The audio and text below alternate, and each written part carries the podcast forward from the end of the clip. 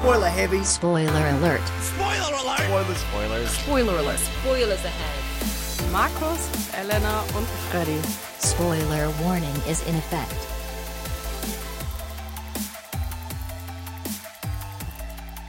Eine lange Woche ist schon wieder rum. Eine neue Folge Spoiler Alert. Hast du denn diesmal gemerkt, welche Sendung wir jetzt haben zum Boah, ich Jahresende? glaube, es ist die Sendung 64, die wir jetzt schreiben. Gut gemerkt. Wie viel Zeit schon vergangen ist seit unserer ersten Sendung? Ich bin immer wieder überwältigt. 64 Wochen, würde ich vermuten. Und wir, wir, nähern uns immer und immer weiter der Weihnachtszeit. Oh Oder ja. Weihnachten sogar. Ist das Äh, nicht jetzt, die Tag? Ja, also jetzt bald ist das ist jetzt Weihnachtszeit. Heute am 24. Jetzt ich habe keine Ahnung. Also äh, heute natürlich unser wichtigstes Thema vielleicht sogar dieses Jahr. Denn was ist denn unser Thema heute?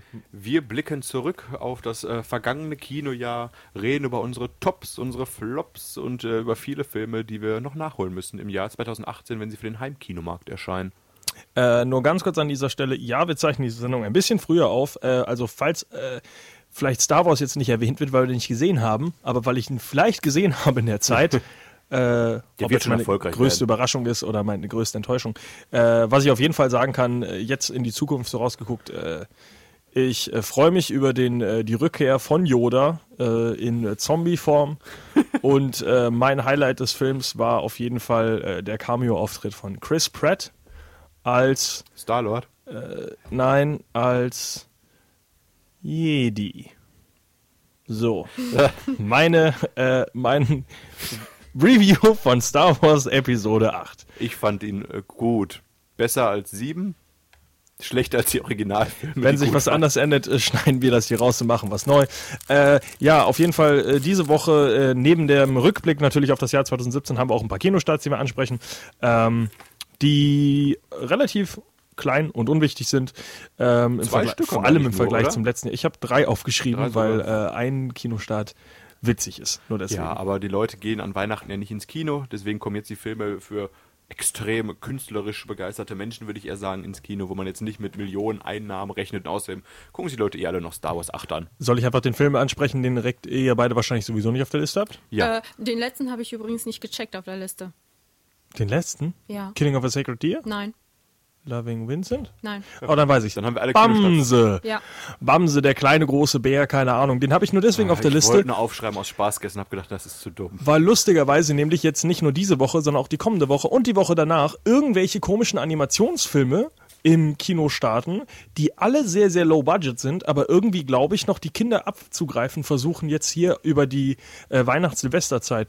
Und zwar ist äh, Bamse eben auch nur eine Geschichte über einen Teddybär, der mit dem starken Honig von seiner Oma oder Mutter zum größten und stärksten Bären im Wald wird. Ich wollte ihn eigentlich nur aufschreiben, weil der so einen lustigen äh, Untertitel hat im Deutschen. Nicht so Äh, der liebste und stärkste Bär der Welt. ja.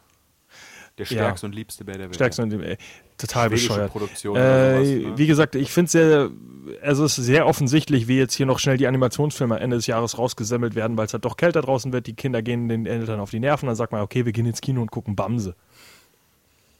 So, so, Verstanden. Weiter geht's. so viel zu diesem Film, aber jetzt zu einem wichtigen äh, Kinostart. Äh, wenn auch natürlich, wie Marc schon gesagt hat, sehr, sehr artsy und indie. Aber schon seit Jahren habe ich den Film auf dem Schirm, muss ich sagen, wenn wir über denselben gerade reden wollen. Ja, äh, das Witzige ist, ich dachte auch, dass er schon mal gestartet ist hier. Ich hätte es auch gedacht, einfach, dass das so ein Film ist, der einfach überhaupt sowieso nicht ins Kino kommen würde. Äh, Loving Vincent. Genau, ein äh, sehr, sehr ambitioniertes, interessantes Projekt natürlich. Äh, Ich glaube auch, ich habe den Trailer gefühlt vor über einem Jahr auf Reddit irgendwann mal gesehen, habe auch gedacht, wie soll denn das ein Film werden? Versuch gerade. Ja gut, äh, er lief natürlich auch schon im Juni auf diversen Festivals. Juni, Juli. Äh, offiziell, ich gucke gerade nach dem offiziellen Start irgendwo.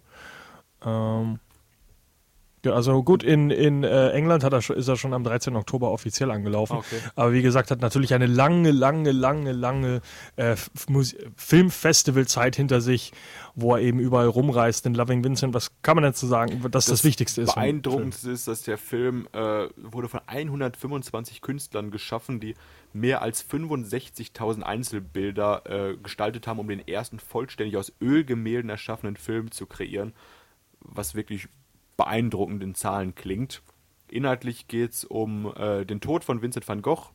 Ein Jahr später taucht ein Brief des Künstlers auf, der an dessen Bruder gerichtet ist. Und ja, der erhält den äh, Auftrag, diesen Brief einer bestimmten Person auszuhändigen und macht sich quasi auf den Weg, um auch mehr über Vincent zu erfahren. Also der Brief ist an den Bruder gerichtet und eine andere Person erhält den Brief und soll den Brief an den Bruder aushändigen und begibt sich dann quasi auf diese Reise und ja, auf dieser Reise erfährt er viel über das Leben von Vincent van Gogh und das Leben des faszinierenden Malers. Und ja, wie gesagt, inhaltlich weiß ich nicht, ob der Film gut ist. Auf jeden Fall durch die Machart schon seit langem im Gespräch. Und ja, den Trailer wird man wahrscheinlich gesehen haben, weil es sehr, sehr künstlerisch aussieht. Mal was vollständig anderes. Und wir hatten es ja auch vorhin schon mal angesprochen, bei den Golden Globes als bester Animationsfilm nominiert. Äh, Hatten wir letzte Woche angesprochen, ja. Ja. Ich habe den Trailer erst kürzlich gesehen und ich fand ihn tatsächlich sehr beein- beeindruckend. Es ist auf jeden Fall mal was anderes und ähm, es ist auf jeden Fall sehenswert. Allerdings habe ich auch gelesen, dass eben kritisiert wird, dass der Film inhaltlich gar nicht mal so tief ausgebaut ist und dass eben die Gemälde an sich und die Zeichensprache in, die, in den Vordergrund rückt. Ich dachte auch in Wirklichkeit, dass im Endeffekt die Story da eigentlich nicht wirklich existiert. Aktuell noch eine ungefähr 7,x auf IMDb. Wer Kunst mag, kann sich den angucken. Äh, viel Erfolg, den in einem Kino eurer Nähe zu finden. Ich denke nicht, äh, Ich dass denke der in nicht, vielen dass- Kinos laufen wird. Genau. Wenn wir ihn irgendwann mal als Home Release haben, werden wir darüber nochmal berichten, aber ich stelle es mir auch anstrengend vor. Also ich fand den Trailer, so cool ich ihn gemacht fand, äh, den Bildfluss äh, so über 90 Minuten ungefähr zu sehen, stelle ich mir schon gar nicht so leicht vor. Kunst, alles Kunst. Ja, alles ist Kunst. Manche werden sagen, es ist Ölverschwendung. Kommen wir damit zu dem äh, ja, letzten Kinostart für diese Woche. Auch nicht themengebend. Äh, sind halt nur äh, ja, zwei wichtige Kinostarts, die man ansprechen sollte, aber beide auch wirklich, äh, ich sag mal, für den äh, dezenteren äh, Filmgeschmack, wer sich da in die, ins Kino wirklich wagt. Killing of a Sacred Deer, eigentlich auch ein Film, wo ich dachte, der ein bisschen mehr in äh, Oscar-Contention geht aber anscheinend einfach nur noch ein interessanter Indie-Film des Studios A24. Das über wär wir kürzlich eine Sendung Genau. hatten.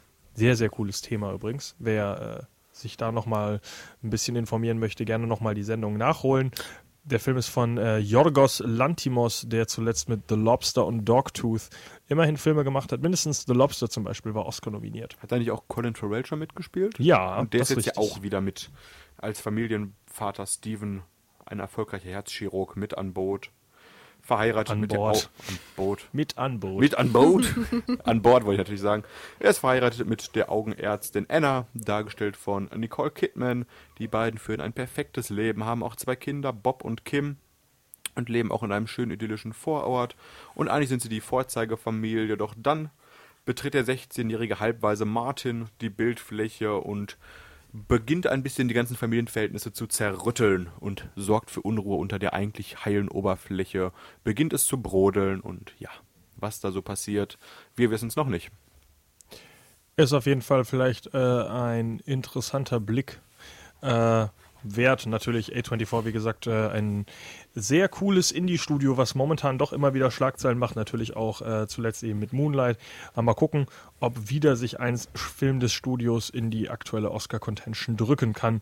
Bei den Golden Globes ist es ja, glaube ich, leider nichts geworden, wenn ich nicht irgendeinen wichtigen Film von denen vergessen habe.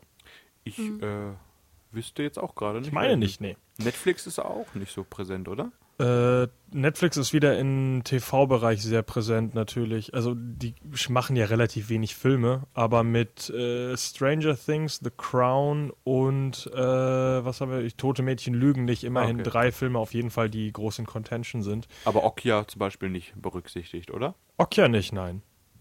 Schade. Gut, dass ich nicht geguckt habe zuvor. Mal gucken, vielleicht äh, schafft er es ja in die in die Oscars. Wer Dazu wer mehr irgendwann in ein paar Folgen. Ja. Ähm, vielleicht noch ein bisschen was zum Hintergrund des Films. Gerne.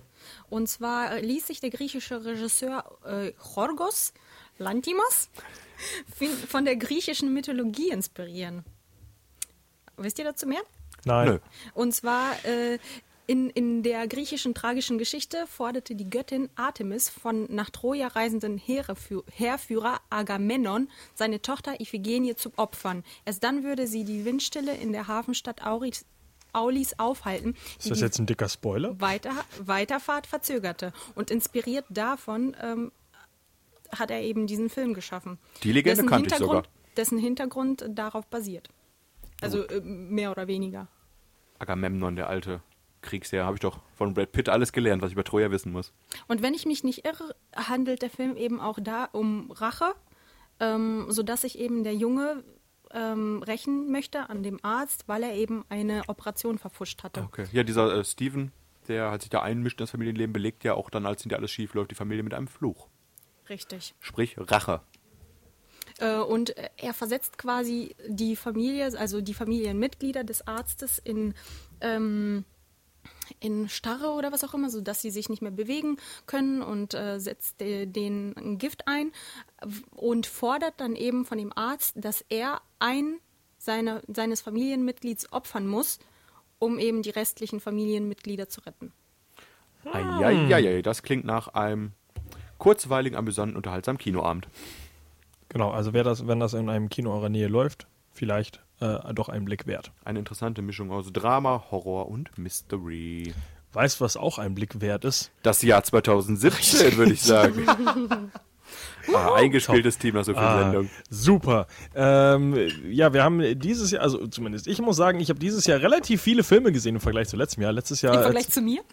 Äh, nee, im Vergleich, also im Vergleich wirklich zu genau einem Jahr her haben wir ja schon mal den Rückblick auf das Jahr 2016 gemacht und unser Ergebnis war, die Filme, die damals in den Oscars waren, waren auch ganz gut.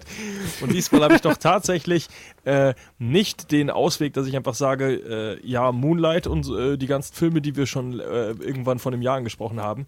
Nein, ich habe sogar wirklich tolle, neue, brisante Filme dieses Jahr gesehen, in allen fast Kategorien wirklich. Ähm, wo man natürlich sagen muss, ja, die ganzen Filme, die letztes Jahr die Oscars mitgenommen haben, die auch irgendwann erst im Jahr 2017 bei uns rausgekommen sind, ob es jetzt Manchester by the Sea oder Moonlight oder ich glaube sogar From Hello High Water. Hello, High Water. Weiß ich nicht. Ich glaube, der kam sogar in 2017 noch in Deutschland raus. Also die ganzen Filme sind natürlich auch, äh, äh 2016 meine ich, äh, sind natürlich immer noch Top-Filme, aber wir versuchen natürlich das Kinojahr 2017 relativ kurzfristig, was so in den letzten Monaten eben rausgekommen ist. Also streiche ich auf meiner Liste direkt mal La La Land weg. Äh, kannst du, wenn es weiterhin dein Top-Film des Jahres ist, kannst du ihn natürlich auch da behalten auf der Liste. Das ist schwer zu sagen. Es, Ist es das gab, denn- das Kinojahr war nicht schlecht, würde ich erstmal von vornherein sagen, oder? Äh, wollen wir denn wirklich, also auf jeden Fall, es gab viele, viele Filme, die ich äh, gerne gesehen habe, einige Filme, die ich leider verpasst habe, die ich aber auf jeden Fall nachholen werde, muss, kann, will. Ah. Ähm, und ich würde sogar sagen, mehr Filme als das Jahr 2016, weil ich habe zwar aus dem Film, aus dem Jahr 2016 einige Filme nachgeholt, aber trotzdem wahrscheinlich noch weniger, als ich im Jahr 2017 gesehen habe. Das kann sein. Auf jeden Fall muss man War auf dem Kino 2017, auch, man, man schafft ja gar nicht mehr alle Comic-Verfilmungen zu sehen heutzutage, habe ich das Gefühl. Da kommt ja jede Woche Wollen wir damit direkt raus. anfangen? Mit den comic Mit den Comic-Verfilmungen dieses Jahres, ja. Was ist denn deine, ist denn dein Top-Superheldenfilm, den du dieses Jahr gesehen hast, Markus? Ich habe ja nicht so viele gesehen, muss ich gestehen. Ich glaube nur Gut, einen, dass oder? ich ich habe zwei werde. gesehen, ich habe zwei gesehen. Äh, Hast du denn einen gesehen, Elena? Gut, dass ich nicht gefragt werde. Ach so, ich dachte so, gut, dass ich nicht gefragt werde. Zwei Stück habe ich gesehen. Und ja, daher muss ich leider, was heißt leider, muss ich, ich muss immer noch sagen, mir hat Justice League besser gefallen als vielen anderen Menschen da draußen. Besser als Guardians of the Galaxy 2? Mit Abstand besser. Ganz Galaxy Oh. 2 fand ich, ich will nicht sagen Müll, aber ich habe ihn jetzt schon wieder komplett vergessen. Äh, ich habe immerhin drei Filme gesehen, auch äh, natürlich Justice League, äh, Guardians of the Galaxy 2 und mein dritter Film äh, im Bunde ist Logan. Der fehlt mir Und leider noch. äh, der nimmt dann doch die Platz, den ersten Platz für die Superheldenfilme im Jahr 2017. Und lustigerweise wirklich in diesem Jahr habe ich noch ganze vier Superheldenfilme, die ich immer noch nicht gesehen habe, die ich auf jeden Ja. Fall nachholen werde in tut- näherer Es Zukunft tut auch. uns ja leid, aber wir haben alle es nicht geschafft, Wonder Woman zu sehen, obwohl wir es, glaube ich, in dieser Sendung hundertmal angepriesen haben, dass wir die Frauen unterstützen und ins Kino gehen werden. Und obwohl der Film vor allem, also der Film wird in den nächsten Wochen auch von mir nachgeholt, weil der nämlich bald hier nämlich nochmal im Kino läuft. Äh, Thor, Ragnarok, äh, Spider-Man, äh, Homecoming und Kingsman 2 gehören auch noch zu den Comic-Verfilmungen, die ich dieses Jahr einfach nicht geschafft habe. Teilweise aus Desinteresse, Spider-Man, Homecoming und Kingsman 2 und teilweise, weil ich und Tor 3 irgendwie... interessiert mich auch nicht, muss ich gestehen. Ja, ich mag Höchstens halt den den Regisseur sehr gerne. Take- nochmal? Tim Taika- Takiwaki? Taika Waititi. Danke. Äh, sehr cooler Typ. Ähm, Warum ist denn äh, Logan bei dir auf Platz 1 gelandet, der Comic-Verfilmung, die du gesehen hast? Ähm, ja, die einfach die Performance von Hugh Jackman, genauso wie Patrick Stewart. Äh, es ist das Ganze ist mehr ein Western wirklich als ein wirklicher äh, straight-up Superheldenfilm. Eben auch spielt dann nicht nur jetzt wegen der relativ trostlosen Location, wo das Ganze spielt, sondern auch einfach von, von der Storyline her eben, dass eben der, der einstige Held, aber eigentlich eher Anti-Held, versucht noch äh, ein kleines Mädchen zu überführen in, eine, äh, ja, in einen sicheren Ort. Das Ganze dann auch so ein bisschen so Ansätze von, von einem Paradies, was da irgendwo auf diese ganzen X-Men-Kinder wartet. Ähm, ja, sehr viele coole Anspielungen, Erinnerungen an die alten Filme, äh, gleichzeitig aber nicht. Also natürlich die, die echte Geschichte ist basiert ja auf äh, äh, Old Man Logan so ein bisschen, aber da die mei meisten Charaktere aus Old Man Logan natürlich noch bei Marvel liegen, hatte Fox da jetzt nicht so die Freiheit, das wirklich so umzusetzen. Aber das, was die gemacht haben, war sehr cool äh, und ist meiner Meinung nach vielleicht sogar in irgendeiner Weise einen Academy Award Nominierung wert. Ob es jetzt für Patrick Stewart ist, ich weiß es nicht.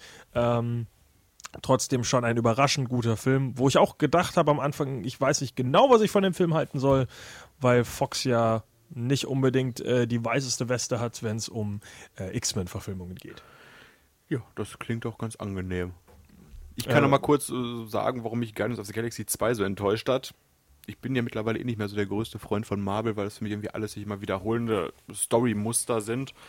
Und was bei mir ja auch über Jahre lang jetzt auf Platz 1 war, wann ich Guardians of the Galaxy 1 war für mich einer der letzten richtig guten Marvel-Filme, die ich gesehen habe, weil es für mich immer noch erfrischend humoristisch funktioniert hat. Der Actionanteil war gut und ich fand den Film auch äh, storymäßig sehr interessant mit seinen Figuren. Und wenn man den zweiten Teil dann sieht, ist da nicht mehr viel von geblieben. Es ist halt diese Frische ist weg. Man kennt die Figuren. Der Bösewicht war relativ uninteressant mit Kurt Russell, fand ich nicht, nicht besonders interessant dargestellt. Insgesamt waren die Charaktere alle relativ flach gezeichnet mittlerweile. Man hat nicht viel mehr Tiefgang äh, herausgefunden über Star-Lord und seine Crew es waren einfach wieder, es ist dieses mäßig, ich glaube, diese, diese Erwartungen, die man nach dem ersten Teil hatte, konnten nicht andersweise bei mir erfüllt werden. Hingegen, wo Justice League, wo ich dank DCs Vorgänger nicht mehr viel erwartet hatte, sehr positiv überrascht wurde. Lustigerweise, also ich finde ja Justice League selber auch nicht schlecht. Der Film hat mich doch irgendwie unterhalten. Äh, Guardians of the Galaxy 2 äh, war ich zum Beispiel von dem ersten Teil eher unterwältigt. Ich glaube auch damals wegen sehr hohen Erwartungen, nachdem alle gesagt haben, was das für ein toller Film ist, fand ich damals relativ langweilig, relativ uninteressant von den Haupt äh, von den Charakteren und wie schnell die eben einfach zusammengeworfen werden. Damit gesagt, so ihr seid jetzt ein Team, obwohl das eben vorher noch Charaktere sind, die sich überhaupt nicht leiden können. Fand ich damals sehr überlaufen, sehr sehr schnell. Ähm, der zweite hat mich dann von dem ja schon ein bisschen äh, besser unterhalten, dass es wirklich Sinn macht, dass sie als Team wirklich funktionieren und zusammenarbeiten. Äh, Rocket Raccoon immer noch ein ganz interessanter Charakter, wie das Ganze auch aufgearbeitet wird. Das Witzige ist, ich habe den Film wohl doch nicht mehr so gut in Erinnerung, weil bis du Kurt Russell gesagt hast, war ich fest der Meinung, äh, sein Vater wird von Jeff Bridges gespielt. ein alter bärtiger Mann. Äh, ja, gut, ist jetzt auch kein großer Unterschied zwischen den beiden. Ähm, aber doch war ein unterhaltsamer Film, aber wie gesagt, ist definitiv nicht mein Platz 1, äh, selbst wenn das nur drei Filme sind. Wer, wer ist denn bei dir? Wer, wer ist bei dir beliebter? Justice League oder Guardians of the Galaxy 2? Immer noch, weil ich ein großer DC-Fan bin, glaube ich sogar trotzdem noch Justice League, auch wenn ich akzeptiere, dass äh, Guardians of the Galaxy 2 ein deutlich besserer Film ist. Wahrscheinlich ah. für viele Leute. Ja, aber wohl, ja. Justice League einfach von, sind, es liegt mir einfach von den Charakteren und der Geschichte einfach näher. Aber das ist ein sehr, sehr persönlicher äh, Bias, den ich da habe. Wie heißt sowas? Geschmack. Äh, ja. Aber ich muss auch sagen, dass mir von, äh, ja, vielleicht auch, na, wobei, so weit lagen die gar nicht auseinander, aber von Justice League sind mir mehr Szenen im Kopf geblieben als von Guardians of the Galaxy 2, wo ich sage, das sind Sachen, an die ich mich noch äh, visuell erinnere, was in diesem Film passiert ist, wobei Guardians of the Galaxy 2 bei mir wie ein einziger Rausch weg ist. Tja. Dann äh, springen wir doch von einem visuellen Rausch zu einem. Erfolgreicher übrigens nur kurz eingeworfen, Guardians of the Galaxy 2 hat 200 Millionen ungefähr mehr eingenommen. Als Justice League? Als Justice ja, League. ja, deutlich. Ähm, springen wir zu einem anderen visuellen Rausch und oder visuellen Rauschen. äh, Krass, Entschuldigung. Sci-Fi-Film des Jahres. Äh, Gibt es jetzt drei Contender, die ich hier gesehen habe. Äh, meine Platz 1 ist, äh, mein Platz 1 ist ganz klar, aber was ist denn dein Lieblings-Sci-Fi-Film dieses Jahr, Markus? Was, was, was gehört jetzt gar nicht für Galaxy 2 zu Science Fiction auch? Den oder? kannst du da auch reinnehmen, aber ich dachte eigentlich, dass ein anderer kommt, den du vor kurzem erst gesehen hast. Ich weiß, worauf du hinaus willst. Ich überlege, ob ich jetzt einen anderen vergessen, mich in die Scheiße äh, reite. Nee, äh, für mich wahrscheinlich wieder das Spiel mit den Erwartungen war es auch. Ich habe ja kürzlich äh, Luc Bessons Valerian nachgeholt in 3D auf dem heimischen Beamer. Die Stadt der tausend Planeten, weil das Herzensprojekt von Luc Besson hatten wir auch ausführlicher darüber gesprochen, wo er seit, seit er ein kleiner Depp war, hat er dieses Comic in der Hand gehalten hat gesagt, das verfilme ich eines Tages. Und jetzt hat er halt die technischen Mittel und hat damit den äh, teuersten, aufwendigsten, Science-Fiction-mäßigsten äh, europäischen Film aller Zeiten kreiert. Hat aber leider anscheinend beim Casting noch nicht so mitgedacht, denn mit äh, Dane DeHaan War und Cara Delevingne hat War- er zwei nicht so chemiestimmende Schauspieler gewählt, die irgendwie den, den, äh, den Humor und die Coolness der Comicvorlage nicht so rüberbringen können. Und leider, der Film ist, macht echt Spaß zu sehen und die Animationen sind wirklich auf gefühlt Star Wars-Niveau, kann man sagen. Also wirklich beeindruckend, was für Kreaturen und was für eine facettenreiche Welt da gestaltet wurde. Aber wenn die beiden Darsteller nicht wirklich so mitspielen, dann tut es ein bisschen leid um den Film, muss ich sagen. Finanziell ja auch komplett gefloppt. Aber allein, äh, weil man dann mit ein bisschen weniger Erwartungen rangeht, muss ich sagen, hat er mich doch ein bisschen äh, besser unterhalten, als ich dachte. Und auch wieder unsere Lieblingsdarstellerin Riri mit einem Auftritt im Film. Sehr, sehr kurzer Auftritt. Äh, Im Original aber natürlich noch eine längere Sprechrolle. Äh, Wohl sie dieses Alien noch ein bisschen länger Bubble, spielt. Formwandler, Sexy Dance Monster. Keine Ahnung. Bubble. Äh, ich muss übrigens sagen, Cara Delevingne hat mir dem Film sogar noch deutlich besser gefallen als Dane DeHaan. Ah. Ähm, die wirken zwar beide eher so wirklich so genervt, dass sie nur mit einem Greenscreen spielen dürfen die ganze Ihr Zeit. dürft keine Miene verziehen. Aber ich hab, muss trotzdem sagen, dass mich Cara Delevingne ein bisschen mehr überzeugt hat als den der Hahn, der da wirklich nur so, äh, dem man wirklich nur wirklich anmerkt, es ist, glaube ich, kein Actionstar. ja, es ist auf jeden Fall auch, wirkt er nicht cool. Er hat, ja, und äh, mein größtes Problem an dem Film ist eigentlich ähm, die aufgedrückte Romanze zwischen eben Valerian und äh, Laureline, also eben Cara Ja. Delevingne und Dane DeHaan, die für mich überhaupt nicht funktioniert. Vor allem, weil ich eigentlich, wenn ich, als ich den Film gesehen habe, den Gedanken hatte, hey, Luc Besson versucht jetzt, auch wenn es ein bisschen Longshot ist, dass er jetzt sagt, hey, vielleicht kommt da noch ein zweiter Teil von. So kannst du keinen zweiten Teil machen, weil die Geschichte ist damit abgeschlossen. Ja. Spoiler Alert, die beiden sagen dann am Ende, wir lieben uns doch. Aber vielleicht sagen sie im nächsten Teil wieder, ah, aber so sicher war es nicht. Ich, ähm, Vielleicht geht er direkt wieder fremd. Ethan Hawke mit seinem kurzen Auftritt als äh, Fand ich sehr the verwirrend. Pimp, fand ich in den fünf Minuten, die er vorkam, spielt er alle anderen an die Wand. Fand ich unglaublich unterhaltsam, wie er damit Ich musste dreimal gucken, bis ich sage, ist das wirklich Ethan Hawke oder ist das einfach nur ein verwirrter alter Mann? Auch mit komischen Piercings ins Ja. Gesicht, die da äh, irgendwie sein Gesicht. unterhaltsam. Sehr, sehr witzig, ja. Also- äh, vielleicht sogar mein Highlight. da merkt man auf jeden Fall, was Nee, Schauspieler machen könnten in einem Film und ja, dann kommt Dane DeHaan wieder und trinkt seinen Cocktail, ohne eine Miene zu verziehen, während Sexy Rihanna da ihre Show abzieht. Die anderen Filme, die man natürlich auch ansprechen sollte, Sci-Fi dieses Jahr, die ich auch gesehen habe. Alien Covenant, den Habe ich auch gesehen, ich vergaß. Äh, Steht direkt hier drunter. aber wahrscheinlich nicht der beste Sci-Fi-Film des Jahres. Äh, meiner Meinung nach trotzdem noch ein guter Alien-Film. Ich hasse den Film nicht wie andere Alien-Fans. Ich fand ihn sehr schlecht, auch muss ich sagen. Aber ich bin auch nicht so, ich bin ja nicht im Alien-Franchise so stark eingegliedert wie du. Ich, Ich finde, Kopf Ja. ausschalten, da reingehen, äh, fand ich eigentlich ganz interessant. Äh, Michael Fassbender ist super. Äh, die anderen Schauspieler, die da, äh, wie heißt äh, Dingens, äh, mir fällt der Name nicht ein. Alle anderen waren eigentlich auch okay. Ähm, die Leute sind nicht die hellsten in dem Film, klar. Ist halt einfach nur ein dummer Horrorfilm, der im, im Weltall spielt. Fand ich aber doch sehr unterhaltsam. Aber ganz klar mein bester hab noch- ich noch einen Science-Fiction-Film Ja, der gleich. Markus hat auch noch einen gesehen. ja, aber den fand ich, äh, ich will, ich, gut. ich habe ich hab einen äh, unglaublich miserablen Film noch auf meiner Liste, Oh. den ich auch ganz kurz nur weghauen kann. Äh, ich weiß nicht, ob er, doch, ich würde zum Genre schon zuzählen. Wir haben darüber gesprochen, auch hier mal Power Rangers. Naja, hier Superheldenfilm sogar noch aufgelistet. Super, ja, cool, passt zu beiden ja, Kategorien und gut, es ja. wäre in beiden Kategorien auf meinem letzten Platz gelandet. Oh, schade. Weil das war, das war so ungefähr die Ambition von wegen, wir könnten ein tolles Franchise machen, aber das lassen wir mal sein. Das Casting wäre noch schlechter als bei Valerian. Und ja, ich würde gerne was zum Film sagen, aber ich habe sowas von keine Erinnerung mehr daran. Ich weiß nur, dass er unter aller Sau und Scheiße war. Äh, Vier von weißt, zehn Weißt du denn ungefähr, was mein bester Sci-Fi-Film des Jahres sein könnte? Ich gucke, ach so, ach ja, hier. Der Blade Runner. Richtig. Stimmt, den habe ich ja leider nicht gesehen. Kein Reboot, sondern ein äh, zweiter Teil. Und äh, für mich definitiv war also schon einer der besten Filme des Jahres 2017. Vielleicht sogar der beste. Guck auf meine Liste. Vielleicht ist es der beste. Laut meiner Liste. Ähm, äh, würde mich nicht wundern, wenn der sogar in Oscar-Contention geht, ob es jetzt äh, Denis Villeneuve ist oder äh, ja, äh, Harrison Ford als verwirrter alter Mann, äh, der irgendwo schon Gespräche, wo ich nicht verstehen würde, warum der eine Nominierung bekommt. Weil Ryan Gosling? einfach nur ein alter.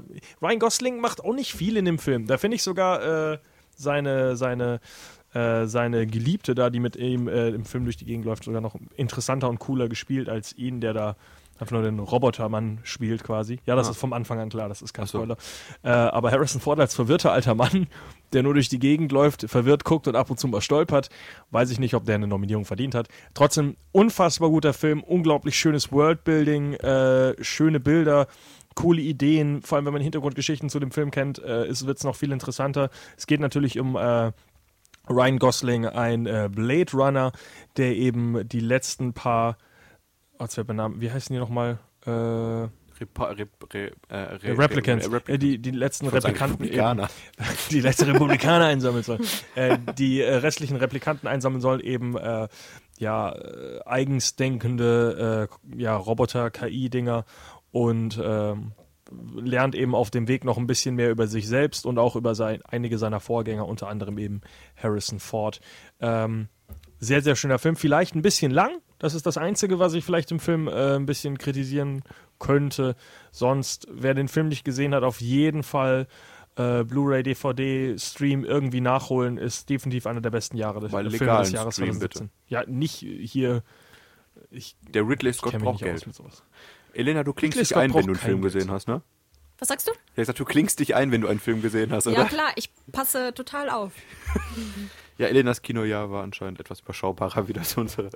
Was ist denn das nächste Genre, das du ansprechen würdest, Markus? Sonst hätte Ich ich, versuche gerade Übergang. meine, meine Filme zum. Äh, ja, wenn du einen Übergang hast, dann hau raus. Meine Genres sind nicht so. Nämlich apropos Dane DeHaan, ein Film, in dem er besser gespielt hat.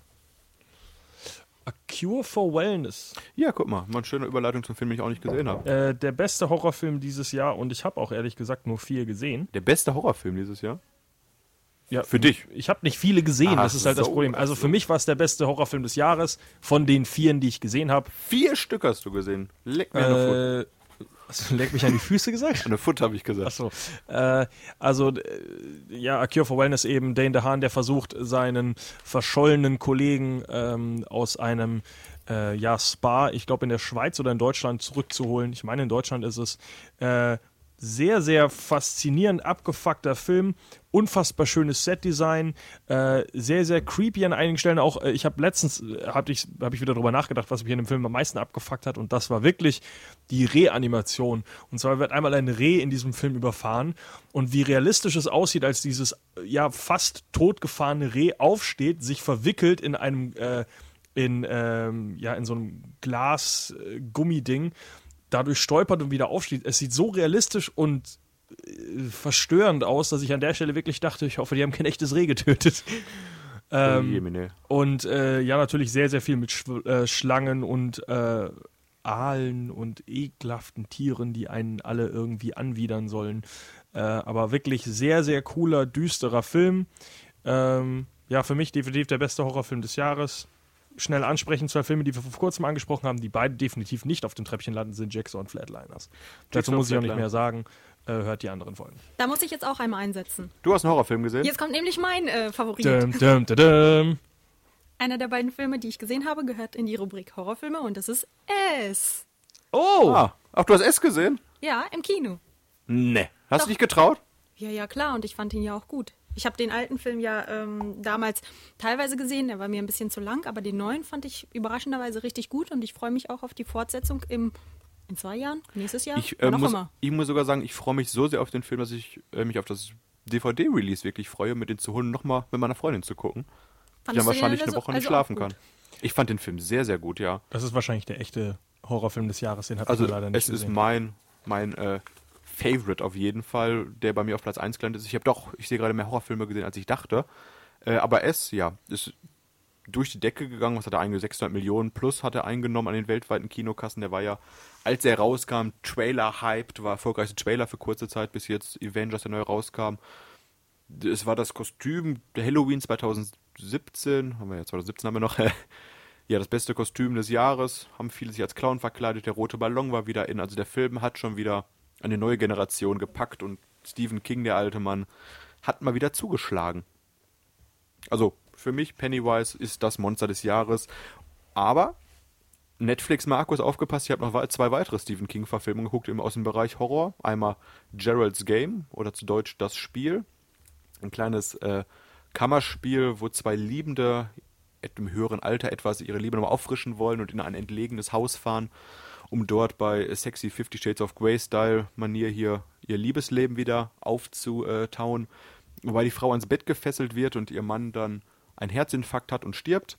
So viel sei verraten und fortan geht es quasi darum, wie überlebt sie und nach kurzer Zeit bereits hat sie äh, Vorstellungen, Illusionen, wie sie auch mit ihrem Mann spricht und quasi anderen Gestalten der Nacht, wo sie halt nicht mehr entscheiden kann, ist das real oder ist das nicht real. Hat für so eine Netflix-Produktion echt viel Spaß gemacht, fand ich auch gut, ist recht kurzweilig, dauert jetzt nicht so lang. Die Auflösung am Ende ist ein bisschen, ah, hätte Stephen King vielleicht mal eine Nacht drüber schlafen sollen, ob das wirklich so beendet werden soll.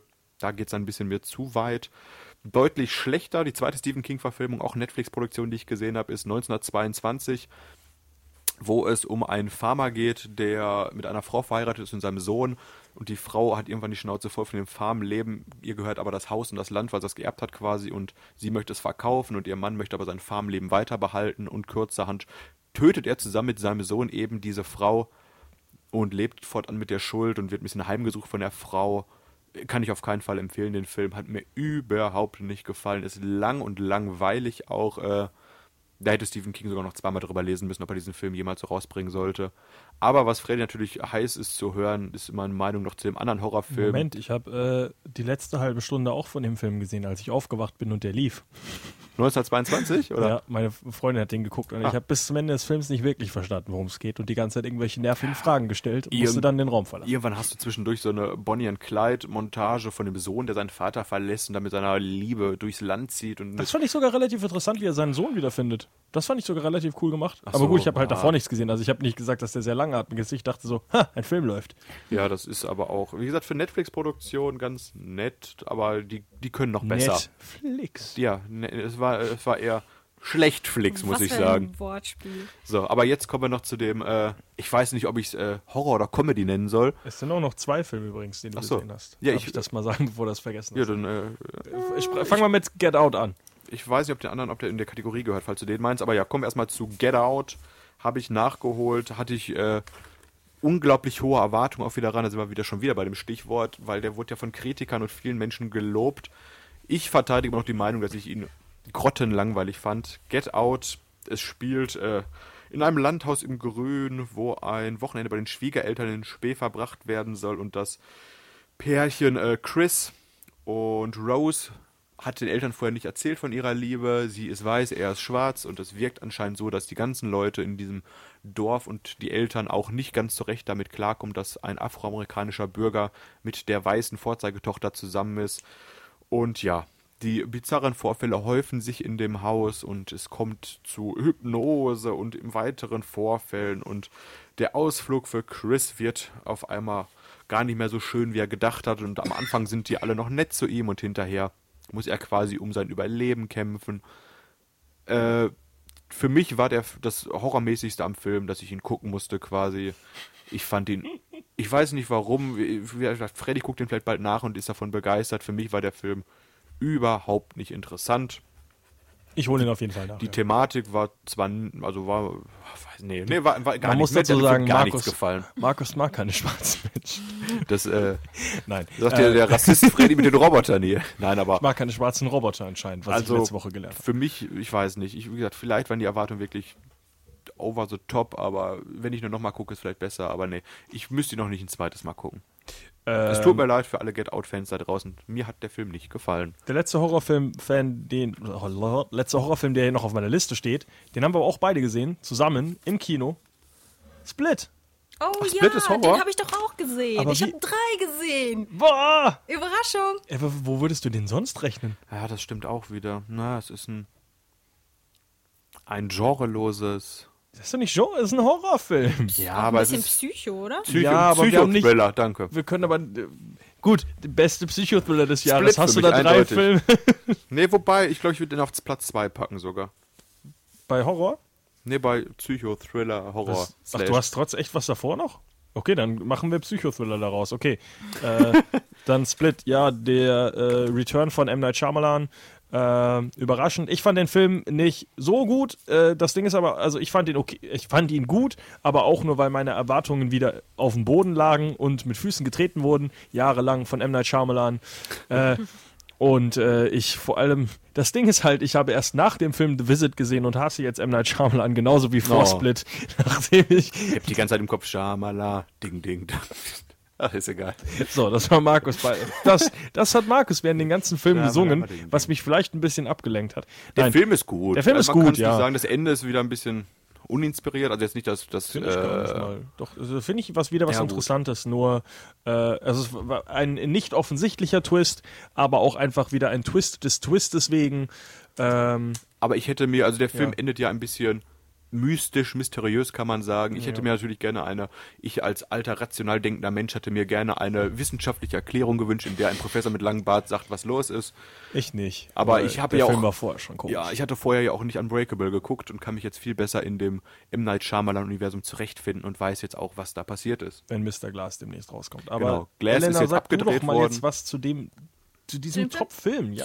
Ja, der wurde, der wurde damals ja auch wirklich ähm, gut kritisiert und gelobt, wenn ich mich richtig erinnere. Ja. Ähm, und deswegen war ich auch so stark darauf aus, ihn zu sehen, vor allem eben auch ähm, wegen dem Hintergrund zu Unbreakable. Und ich war nach dem Film ja doch positiv überrascht, aber jetzt im Nachhinein, ja, weiß ich nicht. Finde ich, finde ich den jetzt gar nicht Ich mehr find- so gut. Aber Oh. vielleicht, äh, vielleicht, vielleicht, weil man eben jetzt auch ähm, den Hintergrund dazu kennt und eben den Rahmen, die Rahmenhandlung auch versteht. Ist ehrlich gesagt ein Film, der gut ist, äh, kann man sich mal anschauen, aber es ist wirklich ein Film, wo ich nicht sagen würde, den muss man sehen. Ich habe nur noch ein zweites Mal geguckt und ja, es ist dann beim zweiten Mal schon nicht mehr so das, das Highlight, Gut, muss ich wobei sagen. für, äh, für McAvoy können wir den Film eigentlich mal gucken, für die Performance doch. Für die Performance ist es vielleicht sogar ganz, ist, ist vielleicht Ja. sogar ein Blick wert. Es ist, es ist ja ganz schön, diese multiplen Persönlichkeiten, wer die spielt. Hat er schon, hat er gut gemacht. Aber Wobei Daumen ich hoch. sagen muss, wie, wie heißt die Fortsetzung oder? ähm, äh, Glas oder Mr. Glas? Würde ich Glas. mir sogar angucken. Ich weil mich das auch wahrscheinlich. Also übrigens, ich habe Split nicht gesehen, weil ich ihn sehen wollte. Das war im, äh, in der Sneak Preview mal wieder. Ja, das war. Aber vielleicht sogar der beste Sneak-Film, den ich je gesehen habe. Wahrscheinlich, ja. Äh, Doch, ja. Aber was ist denn dein Top-Psychothriller des Jahres, Markus? Überraschenderweise, mit Abstand muss ich betrachtet sagen, ich würde den Film gerne nochmal gucken demnächst. Im Januar, glaube ich, erscheint er auf DVD und Blu-ray. Äh, Darren Aronofskys Mother. Oh, ist, stimmt. ist ja. doch für mich äh, einfach, weil ich als alter Kinogänger doch ein bisschen gelangweilt bin mittlerweile von all dem Einheitsbrei.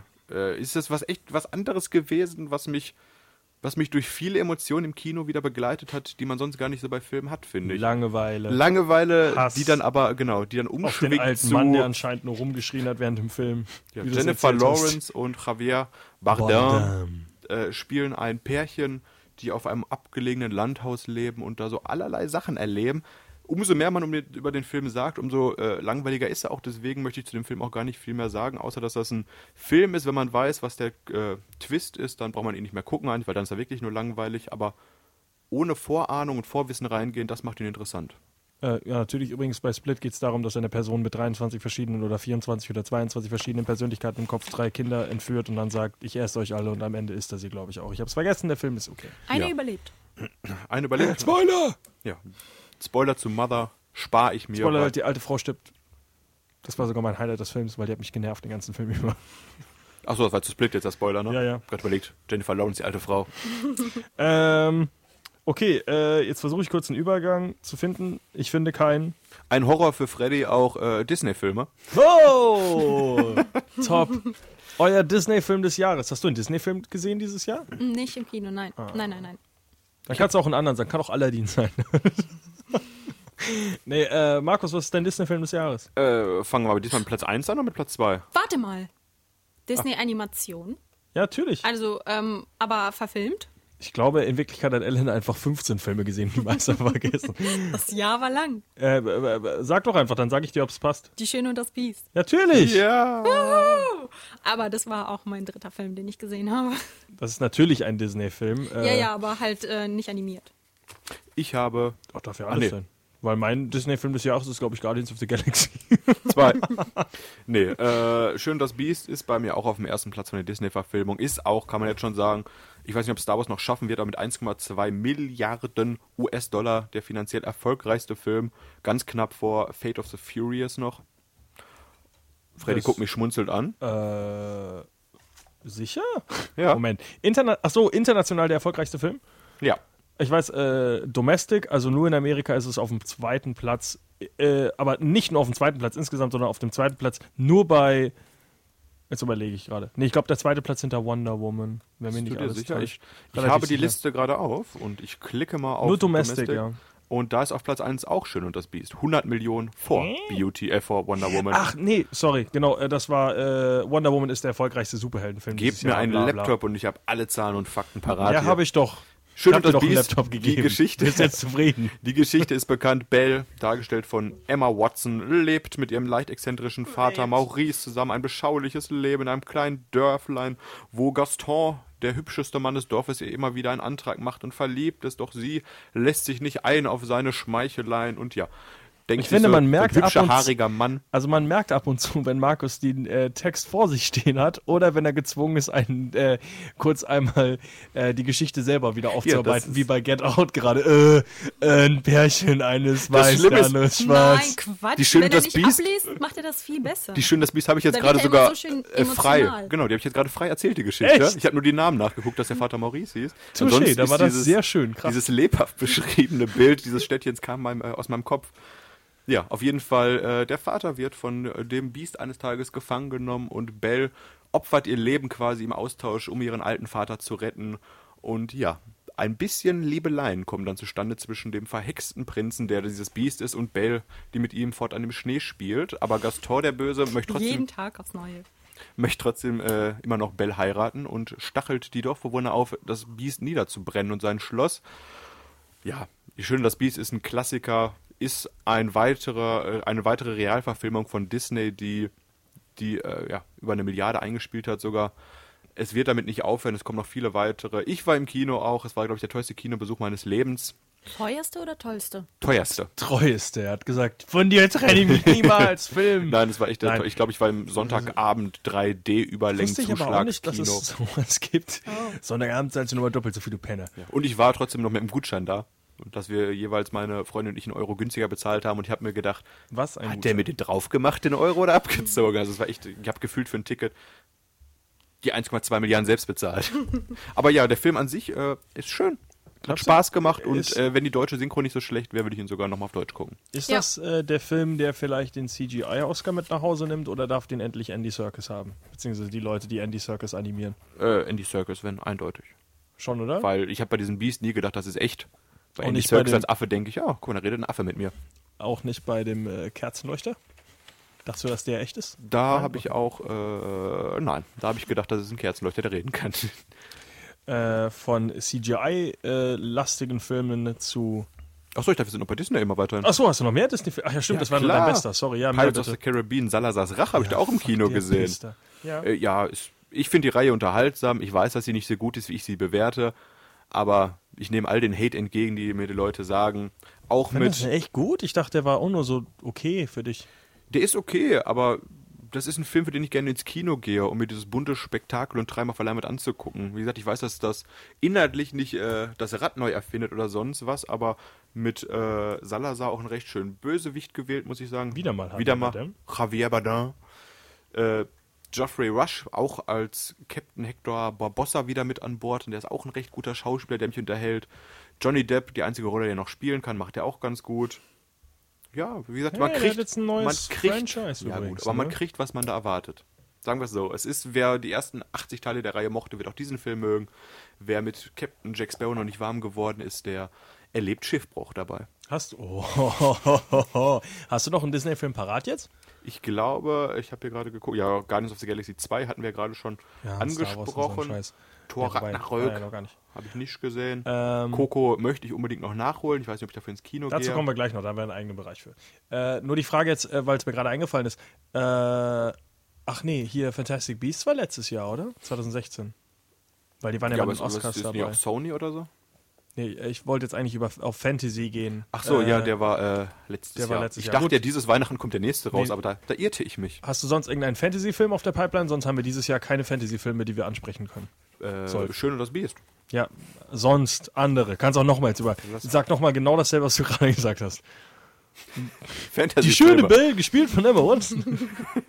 Nee, sonst äh, ähm, Fantasy, das einzige, was ich halbwegs in diese Richtung gehende gesehen habe, ist äh, Death Note.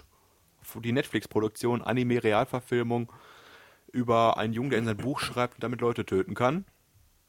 War ich als äh, Nicht-Anhänger der Reihe, konnte schön offen an das Projekt gehen und habe gedacht, der Film ist solide gut. Wurde von Fans vernichtet. Ich fand ihn kurzweilig nett.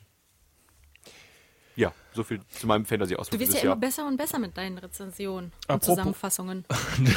nach den ganzen Jahren. äh, apropos kurzweilig und nett, kommen wir zu einem Genre, was äh, wir, glaube ich, sehr, sehr, sehr selten auch nur hier äh, wirklich aktiv im Kino Ich besuchen. finde generell unsere Genre-Auswahl lustig. Horror, Action, Disney. Ja, Disney, das fand ich einfach nur lustig, Disney-Film des Jahres. Äh, weil ich, weil, ja, ich hasse die Disney und du liebst Disney, deswegen meine ich das Ja. so. Ähm, Welches Genre meinst du denn? kurzweilig und schnell und unterhaltsam Comedy. Comedy. Haben wir da was gesehen? Wow! Ich komme Ellen, ein Tick aus. Bad Moms 2. Habe ich doch auch letztens erst gesehen. Fand ich kacke. Nächster Film. Ich möchte anmerken, äh, was wir immer mehr merken an diesem, äh, in diesem Podcast, ist, Elena hat starke Probleme mit ihrem Gedächtnis. Ohne Witz. Ich habe zwei Filme gesehen, wir sind schon bei fünf. Vier. Bad Moms Fünf, 2, äh, Mila Kunis und ihre äh, anderen Moms ziehen los, um die Stadt unsicher zu machen. Ich habe nur nicht geguckt. so, ich dachte, du hast ihn tatsächlich auf deiner Liste. Nein. Also wir Schade. haben, ich habe noch, äh, das Ding ist, T2 Trainspotting. Ist das ein Comedy-Film? Weil ich finde, ja, Ist das nicht Drama, ein Comedy. Antidrogenfilm? Ja, aber es ist halt trotzdem, hat wieder sehr, sehr viele witzige Elemente. Sonst können wir den auch gleich in Drama verwursten. Guter Film, äh, definitiv ein Blick wert. Ich war nicht im Kino, ich habe ihn jetzt im Stream gesehen, nachträglich auf Amazon, äh, einem Streamingdienst eurer Wahl. Wir dürfen ruhig Amazon sagen, wir kriegen ja kein Geld von denen, oder? Ich will, aber- ich will aber Geld wollen. dafür. Ich wollte gerade sagen. Kontaktieren Sie uns bitte, Herr Amazon. Der, äh, ich habe seinen Namen vergessen. Der Milliardär jetzt. Ähm, Elon das hast du Musk? mich rausgebracht. Elon Musk ist nicht der Besitzer von Amazon. Achso, ich dachte, ich, ich dachte, wir sagen nur Milliardär hören. Nein, nein, nein, der äh, Besitzer von Amazon ist doch jetzt eine Milliarde schwer. Oh, verdient. Ähm, jetzt habe ich wieder vergessen, was ich sage. Genau, Kurz. T2 Trainspotting. Ähm, definitiv ein Blick wert. Äh, natürlich auch tragisch, dramatisch, ein bisschen Action und sowas. Aber äh, definitiv auch sehr, sehr lustig. Ähm, ein kleiner Spoiler, es passiert relativ früh im Film. Es gibt ja diese Szene, wie, äh, wie äh, Spud mit dem Stuhl äh, von dem Haus runterfällt. Und gut, was ich mir im Trailer schon dachte, das ist natürlich nicht echt, das passiert in seinem Kopf. Er hat einfach nur so wieder einen Trip. Aber das Witzige ist halt, äh, als er diesen Trip hat, hat er halt eine Tüte auf dem Kopf und dann kommt äh, Ewan McGregor rein und wacht, weckt ihn auf und genau in dem Moment fängt Spud so ultra an zu kotzen. Und das ist so eine Szene, die kommt so aus dem Nichts und ist so verwirrend, äh, dass ich sehr laut gelacht habe in dem Film. Es ist natürlich ein sehr, sehr trauriger Film auch, aber ähm, deutlich lebensbejahender als der erste Trainspotting. Also es geht schon mehr darum, ähm, ja, Ja zum Leben zu sagen, äh, und ähm, zum Beispiel auch, dass Sucht auch was Gutes sein kann. Du kannst ja, musst ja nicht unbedingt immer Drogen nehmen, du kannst auch süchtig sein nach Sport und Freundschaft und was weiß ich was alles. Sehr, sehr schöner Film, ich auf jeden bin Fall süchtig nach Freundschaft. Äh, Logan Lucky wäre wahrscheinlich noch ein Film, der hier auf diese Liste gehört, den haben wir aber beide nicht gesehen. Aber ein Comedy-Film, den wir beide gesehen haben, der es vielleicht nicht auf die äh, Nummer 1 Comedy des Jahres schaffen sollte, aber eigentlich der einzige Film, den wir im Kino zusammen gesehen haben, Lieber Leben. Table 19. Ach du je, wir reden doch nicht über Table 19 im Den habt ihr Jahresrückblick. gesehen, aber ich würde gerne wissen, ob ihr den gut fandet. Der war gut, aber es ist halt wirklich der einzige Comedy-Film, wirklich, den ich im Kino gesehen habe dieses Jahr. Okay. Ich bin wirklich alles durchgegangen. Und wenn ich jetzt nicht irgendwelche äh, belgischen äh, Smalltown-Killers-Filme nehme, ist das wirklich der einzige Comedy-Film dieses Jahr. Auf Platz 151 der finanziell erfolgreichsten Filme des Jahres mit 5 Millionen eingenommen. Ich fand den Film ganz witzig. Äh, Kurz vor Terminator 2. kurzweilig, wie gesagt. Äh, aber wir können dann auch einfach, wie wir gerade schon äh, gesagt haben, dann eben zu dem Drama rübergehen. Was ist denn das beste Drama, was du im Kino gesehen Ich habe hast? dieses gefühlt, Jahr? ich habe nur einen Film dramatisch auf meiner Liste, bei dem ich, auch im Kino einen. war und das war Dünkirchen. okay, dann habe ich gleich noch einen, den du vergessen hast. Der neueste Christopher Nolan-Film, Meisterregisseur hinter Werken wie Interstellar, Inception, Dark Knight Trilogie. Äh, inszenierte mit Dunkirk einen Zweiten Weltkriegsfilm, wo es um hunderttausende britische alliierte Truppen geht, die vom Feind, sprich den Deutschen, eingeschlossen sind am Strand. Und das einzige, oh, was heißt das einzige Interessante? Das Interessante am Film ist, dass der Film parallel mehrere Geschichten erzählt, die alle in verschiedener Zeit stattfinden. Wir haben die Truppen, wir haben die Bootsfahrer, Die Bootsfahrer. die. Bootsfahrer ja, und die Flieger, die alle quasi unterschiedlich lange vom Strand weg brauchen, aber diese Parallelgeschichten quasi so ineinander verwickelt sind, dass man jetzt gerade gar nicht mehr genau weiß, wer ist wann wie schnell am Strand. Äh, der Film ist intensiv, gut gemacht. Nolan hat ja ewig sich in dieses Thema rein recherchiert, aber der Film gibt für mich nicht genug Story. Also es passiert relativ wenig in der Zeit und Ich hatte den auch auf meiner Actionliste. er ist gut. Ein Actionliste habe ich nicht, ich gucke keine Actionfilme, wie du weißt. Oh, der Film ist bin ich gleich alleine in, dieser, in diesem Genre. der Film ist gut inszeniert, aber ich würde ihn nicht nochmal gucken müssen. Äh, dann kommen wir jetzt zu dem, äh, ja, auch einem Drama, den ich zusammen mit Markus gesehen habe. Aber wie wir gerade schon seinen Hass zu Afroamerikanern angesprochen haben, hat er Detroit sich nicht aufgeschrieben. Detroit, da muss man, kennt doch kein Mensch. Ist muss man trotzdem drüber Drama und vielleicht sogar ein Oscar-Contender. Reden. Meinst du? Kann ich mir vorstellen, Catherine Bigelow äh, wäre nicht das erste Mal, ne? Was mir zu diesem Film einfällt, ist lang. Was mir zu diesem Film einfällt, ist, vor ein paar Sendungen haben wir drüber gesprochen. Hört euch das an. Ach stimmt, ja. Da haben wir ausführlich unser Review gegeben. Auf Platz 1 meiner Dramen, ganz eindeutig, habe ich auf meiner Liste hier stehen, bevor ich es vergesse, immer noch jung, 15 Jahre Killerpilze. Das ist eine Geschichte aus dem Leben. Das kann man gar nicht Und da haben schreiben. wir sogar eine längere Rezension auch schon zugegeben. Deswegen rede ich nicht nochmal über die Killerpilze. Ich weiß gar nicht, ob dieser Film ansatzweise irgendwie erfolgreich war. Äh, gut, Die Killerpilze haben meinen äh, mein Facebook-Artikel geliked zu dem Review. Das, das ist mein Highlight dazu. Oh, au. da fällt Elena direkt vom Stuhl. Ich weiß nur, dass Maxi wegen des Kiffens die Band verlassen hat. So, äh, von äh, tragischen Geschichten hinter der Kamera kommen wir jetzt einfach dann einmal noch zu brachialer Action vor der Kamera. Ähm, ja, das vorletzte Genre dann für heute, bevor wir dann äh, in das große Finale gehen. Ähm, ja, Actionfilme, Dünnkirchen hatte ich hier draufstehen. Ist aber dann, äh, habe ich ja leider nicht gesehen, um da jetzt wirklich eine äh, Re Rezension zuzugeben. Da habe ich ja gerade schon. Ich glaube, von den drei Actionfilmen, die meine Top 3 sind, hast du wirklich keinen gesehen. Denn du hast ja äh, War of the Planet of the Apes, Planet der Affen, Survival nicht gesehen, richtig? Das ist wohl wahr. Ich habe auch den ersten nochmal geguckt mit Top. Charlton Heston- äh, Top-Action-Film, äh, definitiv ähm, einer der besten Filme des Jahres für mich auch, nicht nur wegen dem CGI und den unfassbar äh, glaubwürdig coolen Affen und Andy Serkis und ja, allem anderen, was diesen Film so super besonders macht, sondern auch wirklich eine coole Geschichte, die interessant erzählt wird, eben obwohl die Hauptcharaktere alle Affen sind. Das macht mich immer noch fertig, dass man Woody das heutzutage Harrelson unter anderem. schaffen kann. Ja, Woody Harrelson als verrückter alter Mann. Äh, ein paar komische Twists dann am Ende, ähm, die man jetzt nicht zu sehr hinterfragen sollte. Viele Parallelen natürlich zum Holocaust und was weiß ich was alles mit Oh. dem äh, wir sammeln äh, Affen in Käfige und ja, aber äh, natürlich äh, sind die Leute immer noch Affen und werfen Kot. Äh, und das ist mein, das ist äh, immer noch sehr lustig in dem Film und wird sehr gut aufgenommen. Ähm, Klingt Platz- nach einer bunten Mischung zwischen Drama und Action und Comedy. definitiv ein Blick wert. Ähm, Platz zwei für mich, äh, Edgar Wright-Film Baby Driver. Ähm, für mich Ah. der zweitbeste Actionfilm dieses Jahr. Ähm, unfassbar starker Soundtrack, krasses Editing. Äh, mal wieder ein Film, allein schon wegen Edgar Wright, eigentlich äh, ein Blick wert, vielleicht sogar ein Kinogang wert gewesen, wenn man es äh, gemacht hätte. Wer Ich- unseren äh, Podcast nicht gehört hat, Edgar Wright, der Regisseur hinter Shaun of the Dead Genau. und anderen Filmen. Der sonst, eben, Cornetto-Trilogie. äh, sonst bei dem, äh, bei dem Podcast natürlich reinhören, wo wir seine Karriere nochmal richtig auseinandernehmen und dann direkt im Anschluss, nee, direkt davor schon unsere, meine Rezension zu äh, Baby Driver damals. Auch sehr, sehr cooler Film. Aber trotzdem mein Platz 1 Actionfilm des Jahres und wahrscheinlich auch nicht für alle und wahrscheinlich auch nicht gar nicht mehr für so viele, ist John Wick 2. Weil es ist weiterhin Ah. der Film, der sein Genre versteht und genau das macht, was er am besten kann. Krasse, äh, krasse, krasse Kampf, also was ich nicht kann, ist sprechen. Was die gut können, ist äh, Kampfsynchronisation. Und da sind so viele Szenen dabei, die einfach nur auf die Fresse, da ist nichts gespielt, da ähm, ist nichts aus dem PC. Es ist unglaublich guter Film. Wer auf Action steht, muss John Wick 2 und 1 beide gesehen haben. Ähm, also für Fans des Genres äh, führt da definitiv kein Weg dran vorbei. Und definitiv mein bester Actionfilm des Jahres. So, Ey. Ja, habe ich alle nicht Ui. gesehen. Da habe ich äh, ne, nicht zu viel versprochen. dann gehen wir doch jetzt zu einem, äh, zu dem letzten Genre jetzt. Und zwar äh, ein Gen- oder hast du noch ein äh, tolles Genre, was ich vergessen Nee, habe? ich habe sogar alle meine Filme, die ich dieses Jahr im Kino, glaube ich, gesehen habe, die wichtigen, schon durch. Hast du denn keinen Animationsfilm im Kino dieses Jahr gesehen? Schön und das Biest. Fuck. Das Biest ist animiert. Nee, äh, haben wir zusammen was gesehen? Ich Nein, aber ich habe einen nachgeholt äh, und ich What? habe letzte Woche schon drüber geredet, über den Film Lego Batman.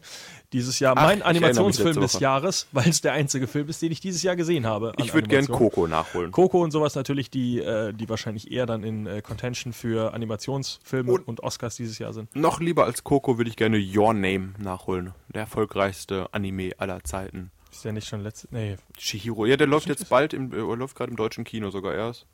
Hat, der glaube ich, Shihiros Reise ins Zauberland. Ist aber, glaube ich, jetzt kein Animat. Ja, wobei Animes schafft es eh niemals zu den Oscars, oder? Nö. Aber ich glaube, der ist letztes Jahr schon Ich rausgekommen. glaube, der ist auch wahrscheinlich, äh, im Wenn, wäre der hier ausländischer Film oder sowas.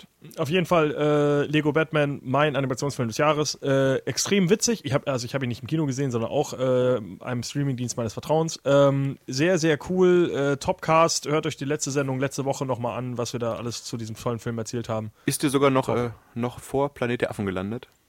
Da ist ja immer die Frage, ne? Wann, wann beginnt Animationsfilm und wann Ach hört so. Realfilm auf, oder? Nee, wenn ich mir das aussuchen müsste, ist Planet der Affen immer noch der deutlich bessere Film. Ja, aber das Trotz ist, Batman. Ich wollte nur mal betonen, wie weit eigentlich hier diese, ne, diese Grenze jetzt verwischt ist zwischen Animation und Realfilm. Auch Guardians of the Galaxy, ne? Du hast ja viel, viel, viel CGI mittlerweile.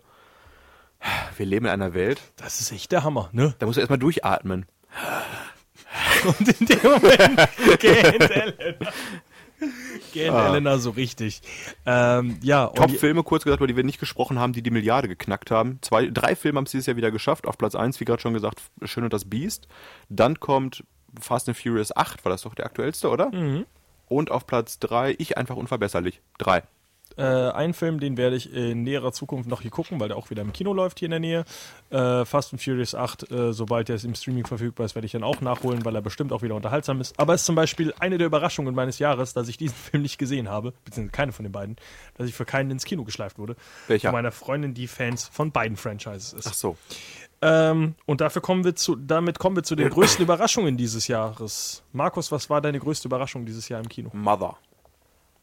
Ha. Hatte ich nicht viel erwartet von, äh, wie gesagt, hatte ich ja gerade schon ausführlich drüber dachte, du, bist gesprochen. schon vor, du warst doch vorher auch schon Darren Aronofsky-Fan oder warst du immer Ach noch, so. hattest du noch nee, nach Noah, nach Noah war ja der, genau.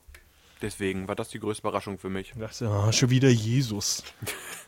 Ja, aber. hm. Helena, was war dein Highlight des Jahres 2017? Ach so, ich dachte Überraschung. Denn meine Oder, ja, größte, Überraschung, Überraschung. größte negative Überraschung, äh, ich bin mit da keine- kommen wir gleich dazu. Nicht negative Überraschung, das ist das nächste. Ach so.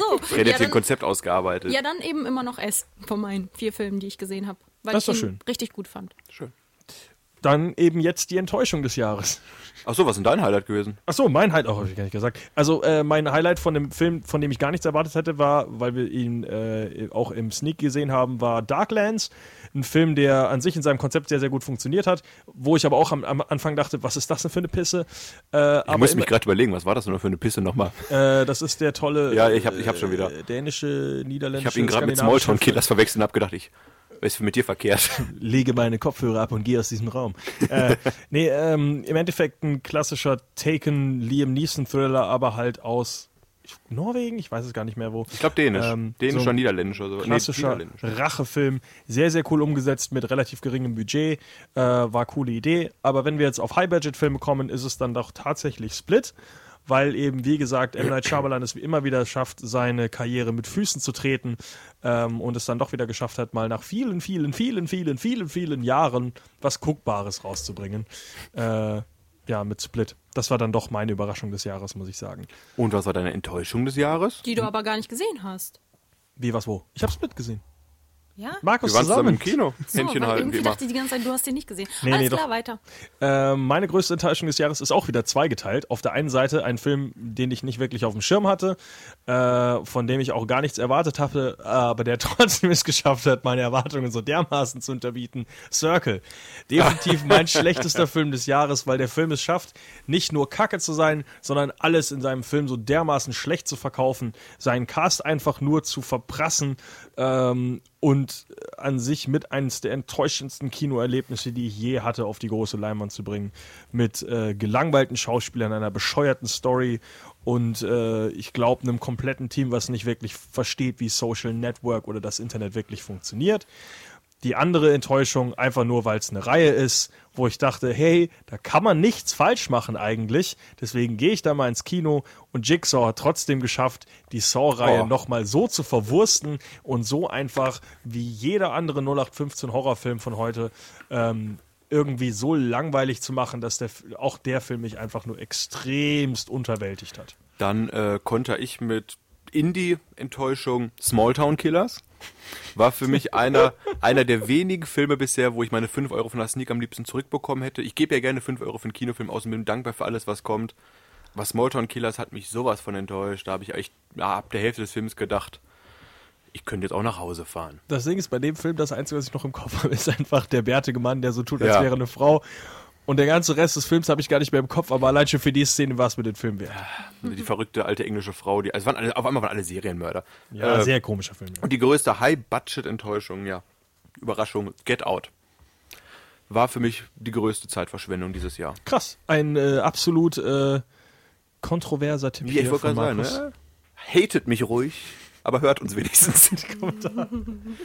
Elena, wie sieht's bei dir aus? Hast du eine Top 5? Nein, habe ich nicht. Aber ich Nein, deine wieder, Enttäuschung. Ja, ja, ich komme wieder äh, zu dem Film, den ich schon erwähnt hatte, Bad und Mouse zwar 2. Bad Mouse 2. Ah. Und äh, zusammenfassend, ich bin ja eigentlich ein Mila Kunis-Fan, deswegen dachte ich, hm, vielleicht ist er da ta- tatsächlich doch nicht so schlecht. Aber ich war bitter enttäuscht. Gott sei Dank wurde ich eingeladen zu dem Film und ich habe nichts dafür bezahlt. Mm, Der Film ist total überspitzt, total vorurteilsbehaftet und total vorhersehbar. Aktuell immer noch im Kino, also falls ihr vorgehabt äh, habt, ihn euch anzugucken, Nee, jetzt tut es nicht lieber mehr. nicht. Da gucken wir lieber Nicht mal von jemand anders an. bezahlen lassen. Nicht mal von jemand anders bezahlen lassen. Sollen wir noch mal ganz schnell jeder drei Filme nennen, auf die wir uns nächstes Jahr freuen oder so? Oder kommt das jetzt zu überraschend für euch? Das kommt sehr überraschend, das kann ich aber noch irgendwie hinbekommen. Ich habe aber einmal noch eine persönliche Liste. Komm, Äh, machen wir keine Preview oder sowas? Doch, machen wir direkt, aber einmal noch ganz kurz. Äh, für mich äh, die Filme des Jahres 2017, die auf die Liste kommen. Auf die Liste, die Liste kennt Markus, die Liste ist eine unendliche Menge an Filmen, die ich auch irgendwann mal äh, mir vornehme zu sehen, aber wahrscheinlich bis zu meinem Tod niemals sehen werde, weil sie es niemals von dieser Liste runterschaffen. Und es sind leider so Filme wie It. Ich glaube wirklich, dass ich irgendwie nie diesen Film nachholen werde, weil ich es immer wieder vergesse. Das wäre schade, muss ich sagen. Obwohl ich ihn definitiv sehen will, ich bin mir echt momentan nicht sicher, ob ich Get Out irgendwann sehen werde, weil ich da Oh. auch den Eindruck habe, dass der irgendwann einfach untergeht. da wäre ich auf deine Meinung mal gespannt, weil ich habe die, die Befürchtung, dass du den mögen wirst. Und die anderen Filme, die auf jeden Fall leider noch auf der Liste landen werden, ist Big Sick, Good Time, Logan Lucky und ich hoffe, dass ich den Film noch irgendwie gucke, aber ich habe eher den Eindruck, dass ich ihn nie sehen werde, Mother. Also das sind alles keine Filme, die schlecht sind, das sind alle Filme, die ich sehen will, aber wenn ich ganz ehrlich bin, glaube ich, werde ich sie nie sehen, weil das einfach, wie gesagt, die auf meiner, äh, auf der Liste die Verdammnis finden. Ähm, ich hätte sonst noch einmal meine Top 5 angesprochen, bevor wir auf das Jahr ja, 2018 dann nehmen. hau mal runter. Hast du denn keine Top 5 für dich? Nö. Ich äh, bin ein Freund aller Filme. Ich kann sie Außer nicht. Get klassi- Ja. Und Smalltown Killers. Äh, also bei mir ist äh, Platz 1 auf jeden Fall Blade Runner. Äh, für mich der absolut beste Kinofilm, den ich dieses Jahr gesehen habe. Danach kommt John Wick 2. Danach Baby Driver. Äh, Platz 4 ist Logan und Platz 5 ist dann leider nur Planet der Affen, auch wenn er eigentlich weiter oben sein sollte. Planet der Affen Survival. Äh, also meine Top-Filme des Jahres sind, wie ich jetzt gerade sehe, alle Actionlastig oder Sci-Fi. Äh, Oh. Trotzdem definitiv meine Filme des Jahres. Man erkennt ein Muster. Ich nicht. Oh. So, was sind denn eure Filme, auf die ihr euch äh, im kommenden Jahr noch am meisten freut? Ist immer schwer zu sagen, weil man weiß nicht, wie Filme wird. Aber ich würde mal so eine spontane Top 3 runterbrechen. Äh, fangen wir mal auf Platz 3 an, den Film, den ich kaum aussprechen kann. Annihilation. Annihilation. Annihilation. Siehst du, dafür habe ich dich. Von Alex Garland, dem Regisseur hinter Ex Machina. Mit Natalie Portman in der Hauptrolle. Hat einen relativ coolen äh, Trailer rausgebracht, der visuell an Arrival und dergleichen erinnert. Also sehr cool auf eine, in einer Avatar-Welt gefühlt. Auf Platz 2 äh, werde ich meinem DC nicht untreu und pack Aquaman. Da bin ich von Jason Momoa angetan und guck, was der unter Wasser so reißen wird. Und auf Platz 1 würde ich packen äh, Start 2018 in Deutschland natürlich Del Toros Shape of Water. Großer Gold Globe Contender ja Ach, der aktuell. schafft es echt nicht mehr dieses Jahr in die Kinos? 15. Februar 2018 Deutschland. Uh, uh, 2017 Deutschland. natürlich in den USA. Aber das ist für mich der Film, auf den ich mich aktuell am meisten mit drauf freue. Ansonsten vielleicht noch eine kleine Erwähnung, äh, Disaster Artist. Bin ich gespannt, was der so bringen wird. Kommt der nicht dieses Jahr noch raus? Na, na, na, ich habe jetzt einen Disaster Artist Laptop zum Googeln, wie Freddy auch immer Ich macht. dachte, Disaster Artist schafft es 2017 noch in die deutschen. Der kommt in Deutschland am 2. Januar Deutschland raus, deswegen Ah, Tatsache, sprechen wir in okay. einem Jahr wahrscheinlich darüber. Okay. Ähm, Wie sieht's dann bei dir aus? mein Ausblick äh, natürlich einmal. Achso, oder Elena, du zuerst. Bei den vier Filmen, die ich dieses Jahr ge gesehen habe, habe ich, glaube ich, keine Top-5-Liste bestimmter Filme, sondern ich nehme mir einfach nur vor, fünf Filme, egal welcher Art zu sehen. Das ist meine Ansage. Und in einem Jahr sitzen wir hier und Elena sagt, oh, jo, jo, jo, jo. Top 5, Ich habe nur einen 5, Film Ich habe gesehen Ferdinand gesehen. aus dem Jahr 2017. Stimmt. Mist. ähm, ja, äh, mein, äh, meine Highlights 2018, auf die ich mich natürlich am meisten freue, natürlich Fifty Shades Freed, natürlich nicht. Und der wird hier direkt sehr früh, früh gelistet, was mich ein bisschen verwirrt. Ähm, ja, erstmal den äh, Comic-Teil natürlich ab. Ähm, äh, abfrühstücken. Äh, dem Film, den, auf den ich mich am meisten freue, ist tatsächlich Black Panther. Ähm, ich bin halt großer Fan des äh, Regisseurs, dessen Namen ich jetzt googeln Ja, muss. aber sogar noch mehr als äh. Infinity War. Ja. Weil, weil ich mir mehr, mehr wirklich von dem Film erwarte, weil äh, Ryan Coogler, ich habe zuletzt äh, Creed nachgeholt, ich habe äh, Fruitvale Station geguckt, ähm, wirklich Oh. verdammt guter Regisseur, ich erwarte wirklich viel, äh, vielleicht soll ich meine Erwartungen mal wieder niedrig halten. ich äh, ich freue mich, wirklich- mich wirklich sehr auf den Film, vor allem natürlich auch wegen dem Cast Chadwick Boseman, Michael B. Jordan. Ähm, definitiv ein Film, äh, Highlight äh, nächstes Jahr für mich im Jahr 2018. Ähm, daneben, wenn wir jetzt schon bei äh, Filmen waren, die jetzt eigentlich wahrscheinlich in den Oscar-Contention schon drin sind, aber für uns leider erst im Jahr 2018 rauskommen wäre Wind River. Und das ist das Regiedebüt von äh, Taylor Sheridan, der äh, unter anderem Sicario und äh, zuletzt letztes Jahr natürlich auch From Hell or High Water geschrieben hat. Und jetzt mal sagt, was, schreiben kann ich, Regie führen kann ich auch. und ich freue mich wirklich drauf. Ich habe wirklich, wirklich Bock auf diesen Film. Und äh, das Interessante ist, nachdem ich jetzt auch nicht Aquaman sagen will, äh, würde ich sogar noch sagen, wo wir schon bei Taylor Sheridan sind, freue ich mich auch auf Soldado, der äh, Sicario-Fortsetzung? Genau, die äh, Sicario-Fortsetzung auch von Taylor Sheridan wieder geschrieben, der ja Sicario, wie gesagt, auch geschrieben hat. Diesmal aber nicht von Denis Villeneuve umgesetzt, sondern ein anderer. Ähm, aber trotzdem definitiv ein Film, auf den ich mich extrem freue. Vielleicht äh, brauchen wir mal einen Taylor Sheridan-Talk. Ja, Also das sind meine Top 3 Filme des kommenden also kein DC-Film bei dir diesmal. Ich wollte Aquaman sagen, aber nachdem du Aquaman schon gesagt hast, wollte ich nicht zweimal den erwähnen. Doppelnennungen sind erlaubt. Okay, Aber dann Aquaman. Scheiß auf Soldado. ja, auf jeden Fall 2018 verspricht ja auch ein schönes Kinojahr zu werden.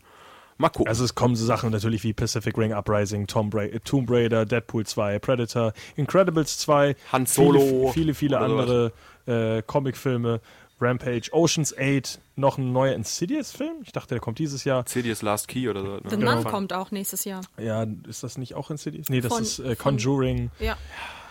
Es kommt viele, viele viel. Sachen für jeden. Isle Mensch, of da Dogs. finden sich bestimmt fünf Filme, die ich mir angucken kann. Dann, nachdem die Leute jetzt denken, was will die eigentlich hier in dieser Sendung?